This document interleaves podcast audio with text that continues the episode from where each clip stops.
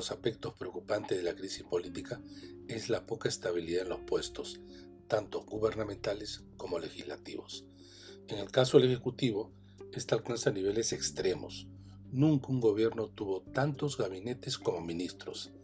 Han pasado cuatro gabinetes, siendo el actual, encabezado por Aníbal Torres, el que más está durando, con siete meses, quien había reemplazado a Héctor Valer, que apenas duró en el cargo cerca de una semana.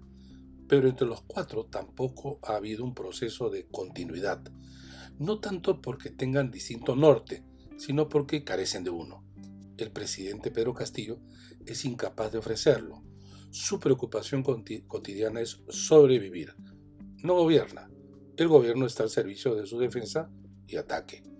De tal manera que entre incompetencias, malos nombramientos políticos, cuando no visos de corrupción, la rotación en los ministerios ha sido enorme. En tres meses se han nombrado 68 ministros en los 18 ministerios, salvo Roberto Sánchez, Dina Boluarte y Heiner Alvarado, que se mantienen en el gabinete, el resto de los ministros han tenido tiempos cortos en sus respectivas carteras, siendo los más afectados la del Interior con siete titulares, Agricultura con cinco y la gran mayoría con cuatro. En promedio, un ministro permanece un trimestre en un despacho, el tema es que cambian también a los viceministros, los secretarios generales, los altos funcionarios y si el tiempo les alcanza, se encargan de ocupar cargos medios. ¿Quiénes? Las redes y subredes vinculadas a Pedro Castillo y cada vez menos a Perú Libre, que no han sido precisamente funcionarios de calidad y sin prontuarios.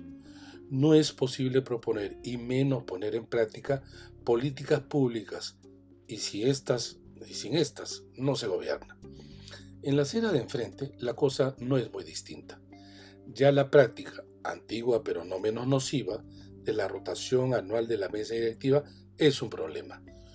Una por año impide una gestión y agendas legislativas miradas para un periodo completo del mandato. De la misma manera, ocurre con las comisiones ordinarias, lo que impide la especialización del congresista y su despacho. Esto empeora en relación a la composición en el Congreso.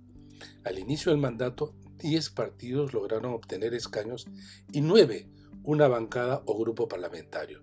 Pero desde julio del 2021 se han creado 4 más y 5 parlamentarios no tienen siquiera bancada. Esto es producto de disidencias, renuncias y expulsiones que han ocasionado que 33 congresistas, casi la cuarta parte del Parlamento, hayan cambiado su bancada original. Algunos en más de una ocasión.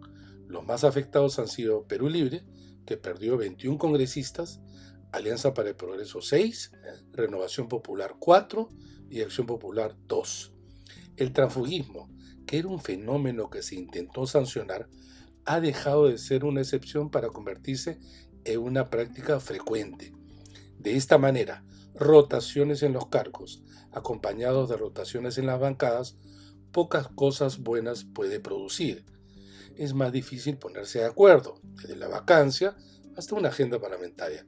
Con mayor razón, si en dichas bancadas un importante porcentaje de congresistas tiene adhesiones débiles con los partidos con los que candidatearon.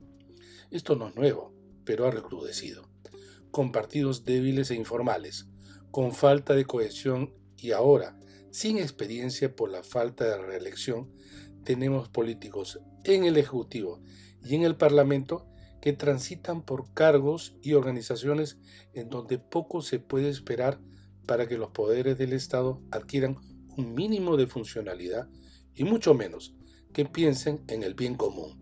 Más bien, lo común es que piensen en ellos mismos.